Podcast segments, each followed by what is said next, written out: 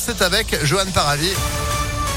Bonjour Johan. Bonjour Phil, bonjour à tous. À la une, c'est parti pour la fête des Lumières à Lyon. Le coup d'envoi a été donné hier soir sur la place des terreaux. 31 installations, 27 lieux différents en presqu'île, dans le Vieux-Lyon ou encore au parc de la Tête d'Or. On écoute vos impressions au micro d'Impact FM pour nous, c'est important. quoi. C'est un moment, un temps fort à Lyon et c'est un temps de partage. C'est le marqueur de Lyon, cette fête des Lumières. On n'a pas pu venir l'an dernier et donc ça fait plaisir de venir déjà. On est content de renouer avec les habitudes. Ça fait un peu partie de l'histoire de cette ville, donc euh, ça avait un peu manqué. Donc euh, là, ça fait du bien, ça met en route toute la période de Noël et ça fait plaisir. Se noyer aux autres personnes, euh, ça fait du bien de, de revoir un peu de monde. Bon, masqué certes, mais, mais ça fait du bien de sortir aussi.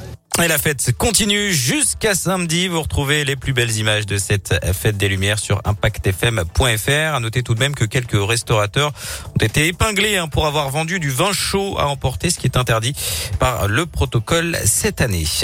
Plus de 61 000 nouveaux cas de Covid enregistrés hier en France. C'est un record depuis le début de la cinquième vague épidémique. Plus 23% en une semaine. 13 000 personnes euh, sont par ailleurs euh, hospitalisées, dont 2400 en soins critiques. Ce jeudi marque le début hein, d'un changement de protocole à l'école. Il passe au niveau 3 à partir d'aujourd'hui avec port du masque pour les élèves et le personnel à l'intérieur, mais aussi à l'extérieur dans la cour de récré, par exemple.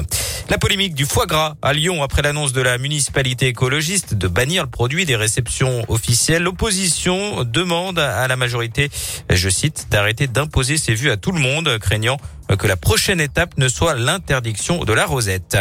Politique toujours, une primaire à gauche, c'est l'appel lancé hier soir par Anne Hidalgo, la candidate socialiste au présidentiel dans le journal de 20h de TF1. La maire de Paris espère une primaire en janvier pour unir à la gauche et présenter un seul candidat. Une proposition qui n'a pas vraiment trouvé écho chez les insoumis, les communistes ou encore les écologistes. Un mouvement de grève au TCL demain. Plusieurs lignes de bus seront impactées. Ce sera le cas des lignes 57, 65, 66, S1 et S2 qui ne circuleront pas.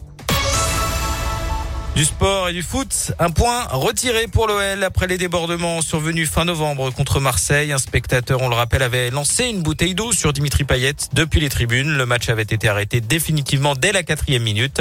Eh bien, la commission de discipline de la LFP a rendu son verdict hier soir. L'OL a un point en moins au classement.